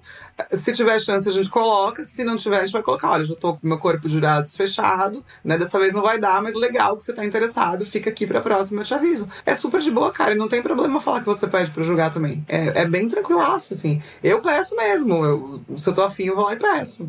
Mas eu vou, eu vou dar uma, um outro lado que, tipo, quando eu comecei a julgar concurso, eu, eu sou meio o cara do, do copo meio, meio vazio, assim, tipo Cara, eu, penso assim, cara, eu não tenho capacidade de julgar. Eu quero, mas, cara, eu sou. Tipo, eu tô aprendendo. O que que sobra pra gente, Fabito? O que que sobra pra nós se tu é o copo meio vazio, cara? Eu não tenho nem copo daí.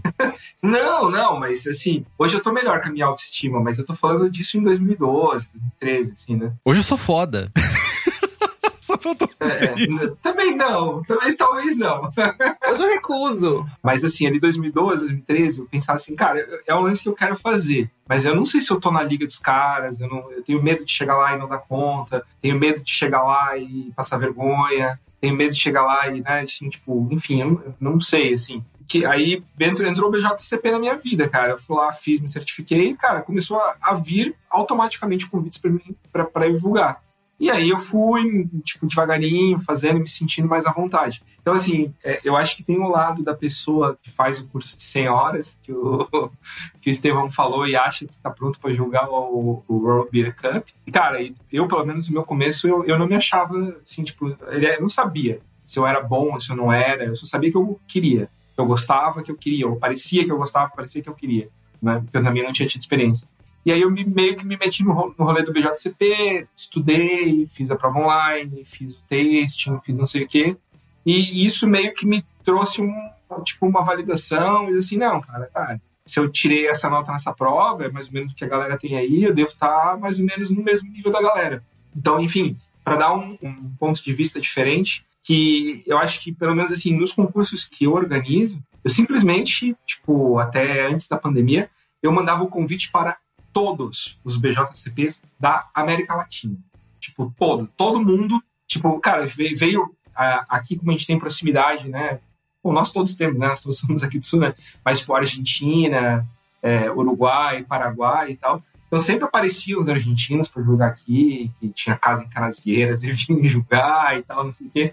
Então, assim, eu, eu comecei muito a julgar porque eu comecei a receber esses convites das pessoas que disparavam para todo o BJCP Falei, cara, e é isso, porque ao invés de botar um, um sommelier de um curso de 100 horas, eu vou botar um cara que fez a prova do BJCP, tirou um tempo, estudou, fez uma prova online, ficou caçando, né, para usar o, o, tema que a gente estava conversando mais cedo, um tasting, fez um tasting, se inscreveu, foi lá e tal. Então, assim, acho que a pessoa tem um, já tem uma visão diferente, um compromisso diferente com o rolê todo.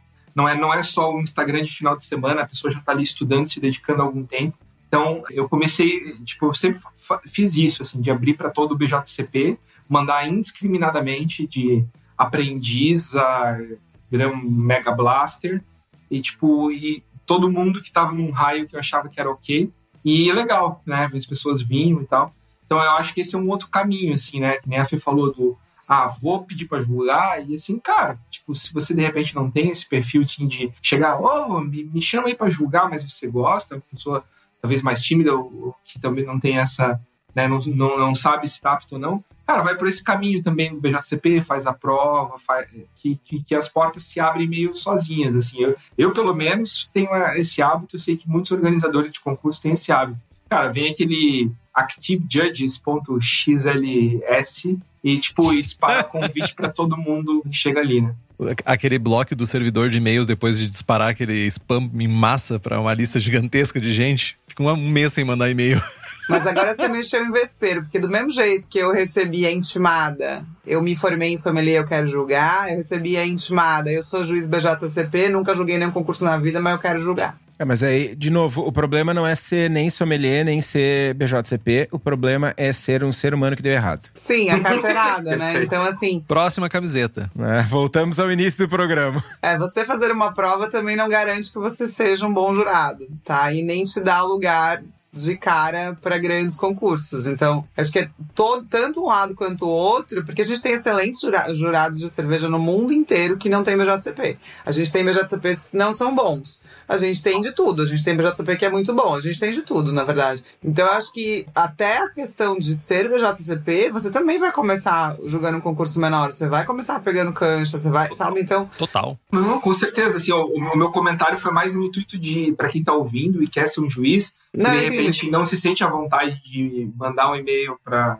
dizer, ah, cara, quero julgar. Dizer assim, cara, tem, tem essa outra linha, né? Do tipo, cara, você vai, você faz a prova e tal, e acaba recebendo, com certeza, assim. Mas assim, ó, eu, como organizador, eu digo que eu prefiro um BJCP que nunca jogou um concurso inexperiente, que, mas que pelo menos, assim, ele já mostrou uma vontade, uma, né? Tipo, não foi um negócio que aconteceu para ele do dia para noite, do que de repente algum outro tipo de juiz que o cara que fez um, um cursinho qualquer ali acha sabe, assim, é alguém que pelo menos estudou, né? Tipo, abriu o site do BJCP, leu um pouquinho que seja para passar na, na, prova, né? Sobre a ética, não sei o que e tal. Assim, tudo aquilo que, que tem lá, assim. Tô falando isso de concurso caseiro, né? Agora, assim, se prepara, Fabito, porque vai ter um monte de gente falando que não fez a prova porque vocês não levam a prova pro Brasil todo. Você vai ser atacado.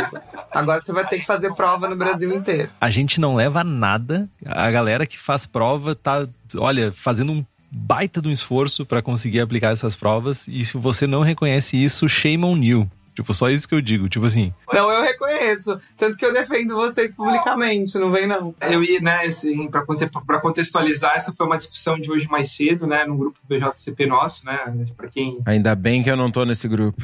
É, eu, eu ia até responder ali, acabei, mas a gente tava aqui envolvido em começar a gravação. Eu tô super disposto a aplicar a prova onde quer que seja. Só que tem que ver se aquilo, infelizmente, né, não faz sentido financeiramente, né, do tipo, cara, vai precisar ir uma pessoa para aplicar, pelo menos duas pessoas para serem proctors, e, enfim, são custos de viagem, de hospedagem. Eu acho que se tiver 12 pessoas interessadas em dividir esses custos, tá tudo certo. Tem uma coisa que é importante nisso que eu acho que as pessoas às vezes não entendem. Tipo assim, ó, gente, não é vergonha dizer que as coisas custam dinheiro. Tipo, se a pessoa não tá ganhando dinheiro, ela tá pelo menos empenhando horas ali. Tipo assim, tem custo, gente. Infelizmente é isso. País do, tamanho de um continente, como é que a gente vai aplicar uma prova, sei lá, no Acre? Tipo, meu, tem que atravessar 18 vezes o Brasil para chegar no Acre, cara. E não é tão simples. Alguém tem que pagar essa, essa passagem. Na verdade, é bem simples. E, não, e tem que conseguir cerveja. Vai levar cerveja pro Acre. Não é. E é bem simples da forma como eu coloquei, cara. Se eu tiver os custos pagos para ir aplicar a prova no Nordeste, eu vou, mas eu vou amarradão, né? Eu não só vou, como eu vou amarradão, né?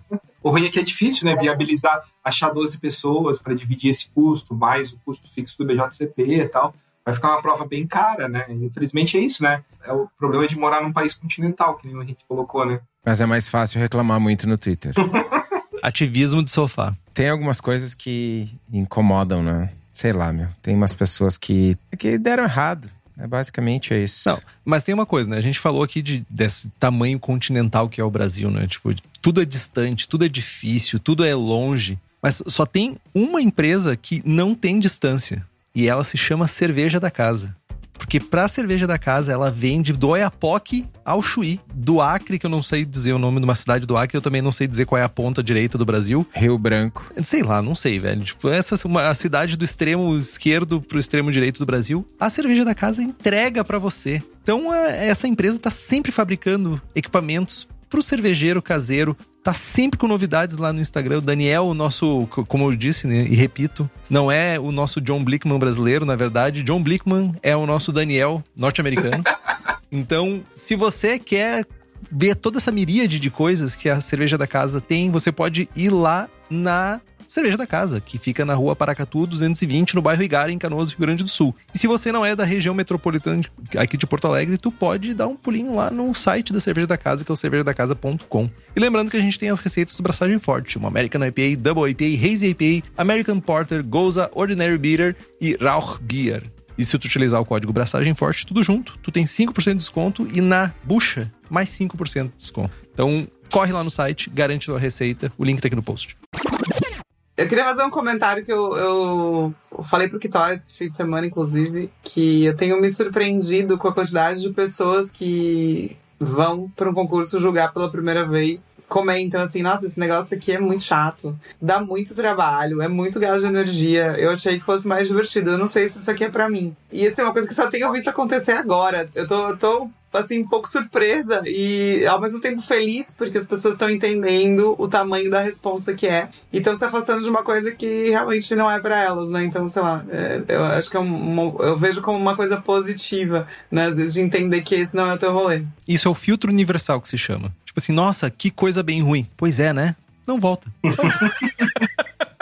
só, só não pede de novo. Tipo, não, é ruim, né? Tipo, só não me incomoda. Só vai. Vai embora. A gente falou de pessoas não éticas, pessoas que se comportam mal, falou de dificuldade de julgar estilos diferentes, de pessoas que não têm a experiência em tal estilo e tal. Tá, beleza. Nós, como pessoas que organizam concursos, como é que a gente faz para selecionar melhor essas pessoas? Não só essas pessoas que performam mal, mas para, sei lá, criar um, um método melhor ou criar um método, porque não existe, para selecionar melhor as pessoas. Desde o ponto de vista de mapear uh, o crescimento e a experiência das pessoas, passando por concursos pequenos e caseiros, indo para os grandes e comerciais, até né, dar oportunidade, enfim, e separar o joio do trigo, digamos assim. Vocês têm alguma ideia de como fazer isso? Ou é na base do liga pro Fabito e pergunta como é que o Estevão julgou? É, eu acho que o Carlo tinha. Acho que talvez tu estava envolvido também, né? O Carlo ali, ele tinha uma ideia de fazer um balizamento de juízes ali na Abracerva, né? Eu não sei o quanto isso ficou na ideia, né? O, quanto chegou a ser esmiuçado enquanto projeto, né? Eu não, eu não sei os detalhes de como ele queria fazer isso, mas eu via com bons olhos, assim, achava que era, que era interessante. tipo, ter meio que uma, uma certificação, pelo que eu entendi ali, né? Eu acho que é interessante. E aí eu vou, vou puxar, fazer um merchan, aproveitar que tô, eu tô aqui, fazer um merchan do, do, do BAP, que é lá a gente oferece a ferramenta de, enfim, contextualizando, eu sou sócio do Beer Awards Platform, que é um, um software de julgamento de concursos. E tipo, a gente começou a pensar um pouco nisso, assim, o que a gente pode fornecer de ferramenta e tal. Tem as métricas que a gente se inspirou muito no software do Braçagem Forte, né? Tipo de, ah, quão rápido o cara é, quanto a pessoa digita, né? E aí depois a gente colocou uma ferramenta de feedback. Então, assim, no fim de cada súmula, tipo, tem uma ferramenta para você falar para o organizador da competição por que, que você não gostou daquela súmula, né? E aí você vai ouvir um chororô clássico de quem não ganhou medalha, que aí você vai ter que filtrar, que, que, faz parte do jogo. Mas eventualmente esse cara vai dizer assim, cara, eu acho que ele foi desrespeitoso nessa súmula. Ou eu acho que o feedback foi fraco. Né? Eu, Poxa, eu paguei aqui X reais para minha amostra. E, cara, é sério que tudo que ele tem para dizer é um ok, não ok? Cara, mas tudo isso, tanto no BAP quanto no, na iniciativa da Abracerva, não era algo que transitava entre organizações, entende? Aí tem um, uma coisa que é um pouquinho mais crítica que do tipo você liberar uma informação pública de que alguém é, é bom, tudo bem. Mas se liberar uma informação pública de que alguém não é tão bom, é uma coisa um pouco mais delicada, né? É tipo você pedir referência de, de funcionário, né? É tipo, cara, não posso te escrever no e-mail, mas liga aqui que eu te conto alguma coisa, né? Assim, você não quer deixar um, um rastro. Enfim, é, é, é, um assunto delicado, né? É um assunto delicado, mas é, e, e tu falou um negócio. Será que a gente não consegue. O Henrique sempre fala de querer construir uma base de dados de lúpulo. Será que a gente não consegue fazer, tipo, um cadastro positivo genérico da Abracerva, por exemplo? Ou da Febracerva? Escolha a associação cervejeira que você participe. Mas é tipo cadastro positivo. Vai lá o Estevão, o Estevão é. É, um cadastro positivo eu acho que funcionaria, acho que é uma boa ideia. Cara, eu vou lá e boto meu currículo e a minha experiência e cada um bota o seu. Porque o, o, a gente falava antes de sommelier e BJCP, né? O BJCP compila a informação de todos os jurados BJCP do mundo. Tu abre um concurso, o BJCP te manda o ActiveJudges.xls e tu recebe contato, e-mail, telefone de todos os jurados e ranking no mundo. Tu não tem isso para os sommeliers, não tem isso para os cervejeiros, não tem isso para os professores, jurados, não, não tem esse rolê. Então, ah, vou fazer um concurso profissional hoje. Como é que eu faço para selecionar os juízes? Eu tenho que pegar o telefone e sair ligando. Se uma associação da vida tivesse isso, não, eu vou pegar lá 100 jurados inscritos. Ah, eu quero 30. Eu posso selecionar de acordo com o critério X que eu estabeleci, baseado no currículo, sei lá, na experiência que as pessoas subiram. Esse feedback você chegou a mandar para os jurados também, Fabito? Porque é legal não, também, né? Não, na, na verdade, assim, a, a forma como nós resolvemos na plataforma foi, cara, o feedback vai diretamente para o organizador e o organizador fica tipo e só para ele, né? E aí o organizador fica responsável por a seu critério ou não dar o feedback ou não, né? tipo para ele resolver o, o, embrólio ali, né? E isso às vezes chama, né? A, é, é, porque como é uma ferramentazinha ali embaixo, de cada súmula tem um dar de 0 a 5 estrelinhas e fazer um comentário, né? Aí no momento que tu clica, o organizador recebe, né? E aí, aí é uma ferramenta para tentar. Acho que tem cervejarias que são já vão direto no organizador e reclamam, né? Mas às vezes falta assim um incentivo ao feedback, né? Então ali é só para incentivar a pessoa a, a dar o feedback. Cara, e com isso, assim, depois que a gente colocou, é, é incrível, assim, tipo, mesmo nas competições assim de acervo e tudo, Aí tu olha assim, salta, né? Porque é difícil você fazer esse trabalho de triagem depois de, de súmula, né? Você, você olhar súmula, súmula de. Súmula, súmula não, mas juiz a juiz, pegar pelo menos uma ou duas súmulas de cada juiz para avaliar como é que tá. É, é, um trabalho difícil, né? E a gente, em geral, termina a competição assim que exausto, assim, né? Tipo, a gente só quer. Não quer mais nem olhar, né? Nada, né? Do, tipo, para liberar o resultado já é um. é, mas tem uma treta nisso, tá? Só queria levantar uma, uma parada também que é o seguinte: no momento que a gente vai ter, tiver um ranking de juízes e juízas, ou jurados e jurados, como que tu gosta de dizer, automaticamente. Juiz usa toga. Ou a roupinha preta com cartão amarelo e vermelho. Então, da próxima vez eu vou julgar cerveja de toga. Fica a dica. Eu vou de Pedro de Lara. Ótimo. Ótimo. Falou tua idade agora, Fabito. Mas é uma coisa que é importante assim, ó. Mesmo que seja um cadastro positivo de pessoas, tá? Automaticamente, ao criar um ranking, a gente vai favorecer as pessoas mais bem colocadas. Não é nem criar um ranking, é só ter um banco de dados com os, os dados de cada um, entendeu? A lista. Mas aí que tá o negócio. É a partir do é, Instituto Datacuda aí que a gente vai tirar a informação pra, pra dizer que aquela pessoa é boa ou ruim? Não, cada pessoa cadastra a sua, mano. Tudo bem, mas olha só, quantos sommeliers se formaram na Escola Superior de Cerveja e Malte em 2021? Chuta um número aí. 100? Tá, beleza, 100. Nessas 100 pessoas, tem 5 que vão performar bem no concurso. Eu quero fazer um concurso amanhã. Tem cinco pessoas que têm um potencial e que podem contribuir e que eu não tenho nem ideia quem são. Eu vou chamar só os BJCP e a galera que é da minha rodinha, os meus amigos, meus conhecidos que estão em torno do meu círculo de amizades, círculo profissional, porque eu não conheço essas outras pessoas. Como é que eu faço para conhecer elas? Como é que eu faço para fazer que o convite chegue nelas? Como o Fabito manda o convite pro cara lá da Argentina vir julgar num concurso caseiro em Florianópolis. O BJCP tem a informação. Onde é que tem a informação dos 100 sommeliers que se formaram e que poderiam ser bons jurados ou ter interesse, enfim? Essa, essa questão eu acho muito legal, de furar a bolha, né? Tipo, furar a panelinha, né? De ter ou fornecer, ou ter, tipo, ter... Por, isso que, mais uma vez, né, defendendo o BJCP, isso que eu acho legal, assim cara, é uma forma que você chamando gente que você nunca viu na vida, né? E, enfim, não é critério de é bom ou é ruim, mas algum interesse naquilo a pessoa tem, né? Eu acho legal, assim. Eu concordo com o Henrique, é temerário ter um ranking, né? Então, eu acho que não precisaria ter um ranking. Poderia ter ser só um, um selo de recomendação.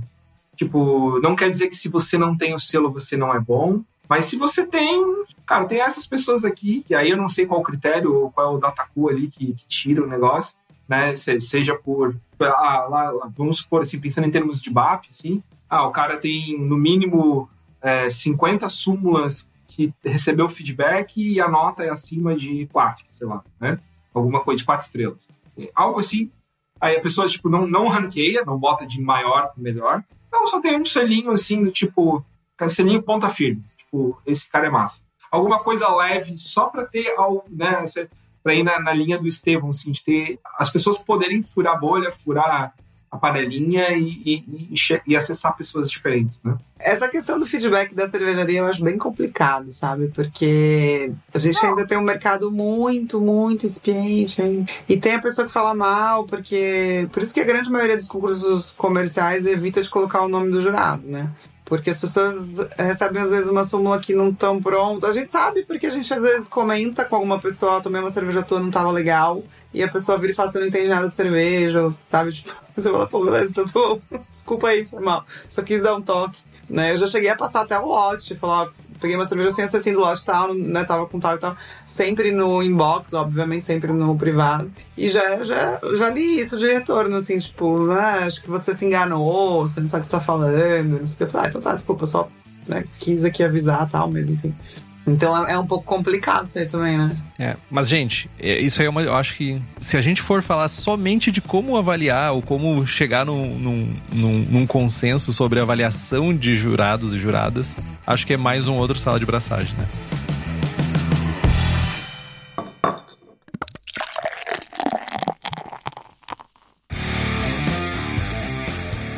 Indo mais pro, pro encerramento aqui, tipo, a intenção era mostrar que o mundo de jurado e jurada de cerveja não é só flores, sabe? Essa vida, ela não é feita de flores, amores e likes no Instagram, sabe? Acho que isso é uma primeira coisa que a gente queria mostrar, né? É divertido, menos para aquela pessoa de que diz que não é divertido, que a gente não quer que ela vá mais em concurso. Tem um certo glamour ali, né, que as pessoas atribuem, né, ao certame. Mas, tipo, acima de tudo isso, é trabalho, cansa pra caceta. É difícil, é um, é um processo desgastante que tu tá empenhando ali, né? Então, eu acho que a mensagem que fica é um pouco sobre trabalhar antes, correr atrás e depois ficar colhendo os louros por causa daquilo que tu fez, sabe? O que tu desempenhou, os concursos que tu jogou, o que tu participou. Acho que é muito mais sobre isso, né? Entender se é o teu perfil também, né? Que às vezes não é. E tá tudo certo. Eu queria acabar com, de uma forma positiva, eu queria acabar dizendo o que, que eu gosto e incentivar as pessoas a serem juízes de cerveja, né? Porque parece que a gente fez um, né, um programa para dizer, galera, não vão, não vão. Cara, é legal pra caralho. Né? É muito bom. É bom, é divertido, a gente conhece pessoas, conhece lugares. E, e, e, eu quero reforçar aquilo que eu disse mais cedo, que eu acho que aquilo que é o mais legal. É, o Estevão falou uma coisa muito massa, assim, do tipo, ah, o cara disse que aqui, não, aqui tem, tende a ser tio. Cara, a questão sensorial, né? Eu sou apaixonado pela questão sensorial, acho que é uma coisa muito única de cada pessoa, aquela bagagem que a pessoa tem, enfim, aquele papo todo, tudo aquilo que ela foi exposta na vida e tudo mais. Então, realmente, né, quando você fala de qualquer coisa sensorial, não tem certo e errado. Mas mais do que não tem certo e errado, cara, você entender a outra pessoa quando ela te passa uma percepção sensorial daquilo que ela está julgando e, e, e, tu tentar contextualizar aquilo é, no que você está ali na sua frente, julgando, degustando. Cara, isso é muito foda, é muito incrível, cara. Isso, isso é uma ferramenta de aprendizagem, de aprendizagem muito legal. Então, é, eu, eu acho assim, não queiram ser juízes de cervejas para, ah, sei lá, vou beber cerveja de graça, vou ter glamour, vou ter uma posição de destaque no mercado, vou vender mais cerveja, mais serviço, mais qualquer coisa. Mas se você realmente gosta assim de conhecer de estilo de cerveja, de se aprimorar nas suas capacidades sensoriais, enfim, se você está disposto a passar um dia inteiro provando cerveja e trocando experiência e tentando passar um pouquinho da sua bagagem para quem vai receber aquele, aquela resposta, aquela devolução depois, cara, isso é para você, assim, tipo, e é, e é isso, assim, tipo, não foi o motivo inicial pelo qual eu entrei para jogar cerveja, mas é o que me mantém e é, cara, e é, tipo, receber um convite para jogar uma competição hoje, assim, cara, e sei lá, eu recebo um monte, assim, né, felizmente hoje, e, cara, eu fico feliz toda vez. Assim, cara, eu fico, ai, que massa. Aí eu já olho o calendário, já penso na esposa, já penso na família, já penso assim, que será que vai dar? Porque eu quero muito ir, adoro, adoro fazer isso. Mas o que me mantém essa chama acesa é isso, cara. É, é gostar de, de, conhecer estilo, de fazer amigos, que a gente faz bastante, e de, mas principalmente de é, analisar sensorialmente e fazer essa troca. Se você está afim de, desse constante aprendizado, é para você. Né? Se você está por outro motivo você quer ter uma posição de destaque, você quer não sei o quê, cara, não é para você. Né? Definitivamente não é para você. Mas se você gosta disso, vai que é muito legal. Você vai gastar dinheiro, vai gastar tempo, vai gastar tudo, mas o retorno é, é, é muito incrível, assim. É por isso que eu sou, sou apaixonado por, por isso, assim, e, e não me imagino largando disso tão cedo. Poético, eu diria. Eu concordo com o Fabito. Para mim, uma das coisas mais ricas são as trocas que a gente faz, né? com gente que está começando, com gente que já está muito mais tempo, com gente que trabalha na, numa área diferente da tua, com pessoas que têm impressões diferentes das suas.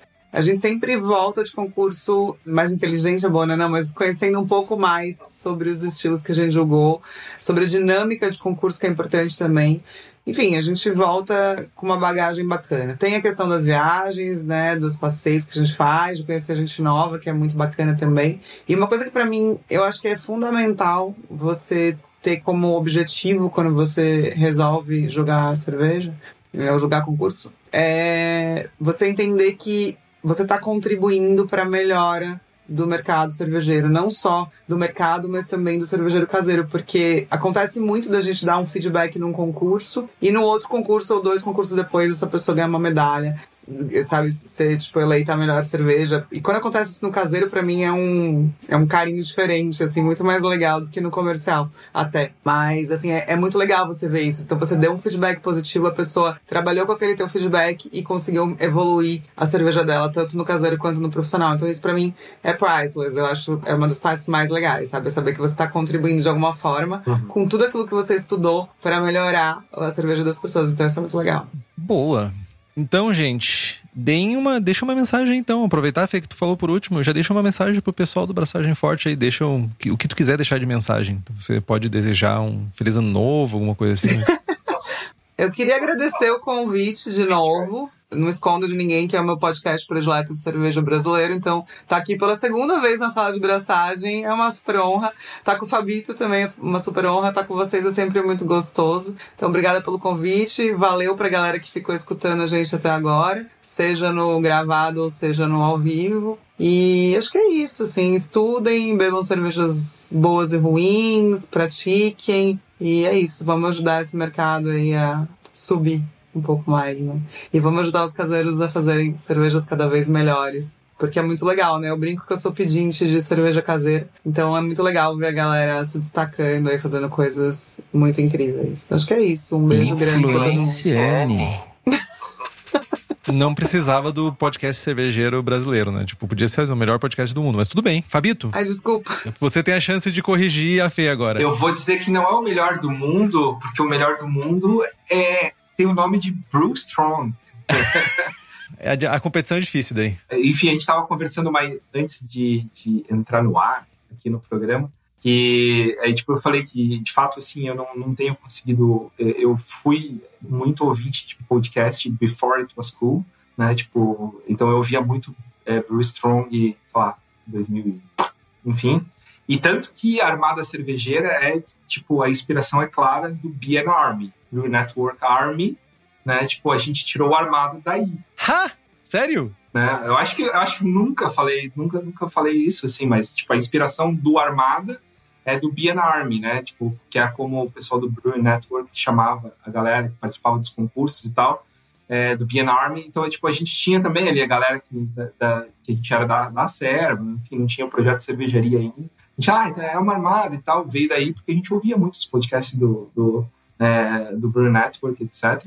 E aí, mas eu ouvia lá atrás, assim, tipo, hoje, essa nova leva de podcasts, assim, tipo, que, que, que é muito legal, né? Acho um formato muito massa. Eu, naquela época, eu fazia um, um trajeto casa-trabalho de uma hora, quase, né? Tipo, e agora não, agora meu trajeto é de quatro minutos. Então, tipo, eu, não- eu tenho que chegar e, e- e trocar fralda. Então, assim, eu não tenho mais ouvido podcast. Mas achei incrível a, a proposta de vocês de trazer essa ideia de... Aqui a gente está num bate-papo de boteco, mas é, de trazer coisas técnicas e... é, Enfim, é a mesma ideia de concurso, a mesma ideia que a Fê falou, né? De, imagino que vocês tragam temas técnicos para ajudar a galera a fazer cervejas melhores e tal. Isso é legal demais, estou bem feliz de participar.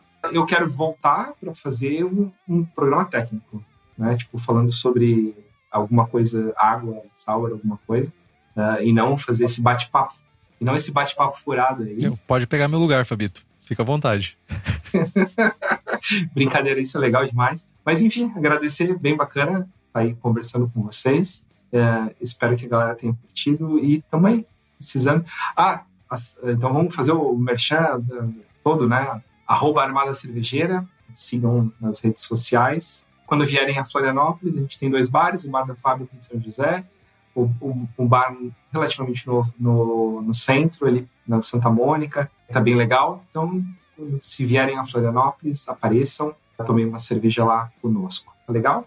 Gente, muito obrigado mesmo por desprenderem duas horas da vida de vocês aí, tipo, de, de estudos, de aulas, fraldas e choros. Obrigado mesmo. Eu acho que é- essa troca é mega importante pra gente, por isso que a gente, a gente valoriza muito sala de braçagem, justamente por ter esse momento. É, os outros programas, geralmente a galera gosta, e é- mas é dois malucos falando sobre técnica, e aqui eu acho que tem essa troca maior, assim, a gente expande um pouco mais a discussão, sabe? Então eu queria agradecer muito, sou fã de vocês, ou não, né? Sou assim, pô, Fa- Fabito, Fica para vocês Fê. descobrirem. Fi- Fica no ar, fica no ar se é ou não verdade, se eu tô sendo sarcástico ou não, mas não, só aí, tipo, poxa, galera com mega conhecimento, Fê e eu estamos sempre trocando ideia de livro, a gente devora uma tonelada de livro aí. Fabito, juiz mega solicitado, meu, galera, tipo, que manja muito. Então, muito obrigado mesmo por dispor esse tempo e estar aí pra conversar com a gente. Fabito e Fê, muito obrigado. Vocês são os queridos. Sempre um prazer conversar com vocês. Fiquem bem aí. Valeu, gente. Compre os livros que estão no post, nós ganhamos uma porcentagem e você não gasta um centavo a mais por isso. Compre também as camisetas do Braçagem Forte que estão lá na nossa lojinha. Também tem o boné. O link tá no site. Curta nossa página no Instagram e no Facebook e, se possível, assine nosso feed. Estamos no Spotify, Google Podcasts, Deezer e no iTunes. E se tu gosta do nosso programa, o que eu imagino que sim, porque depois de duas horas ninguém fica aqui se não gosta do programa, você pode dar estrelinhas, você pode dar um review no nosso, pro nosso podcast. Isso é importante para nós. Tu pode também compartilhar com os teus amigos. Se tu tem dúvidas, sugestão de pauta, crítica, quer anunciar a sua empresa ou seu produto, e-mail para contato@abraçagemforte.com.br ou mande uma mensagem para nós no Instagram ou no Facebook. É isso que toca. Braçagem forte. Braçagem forte.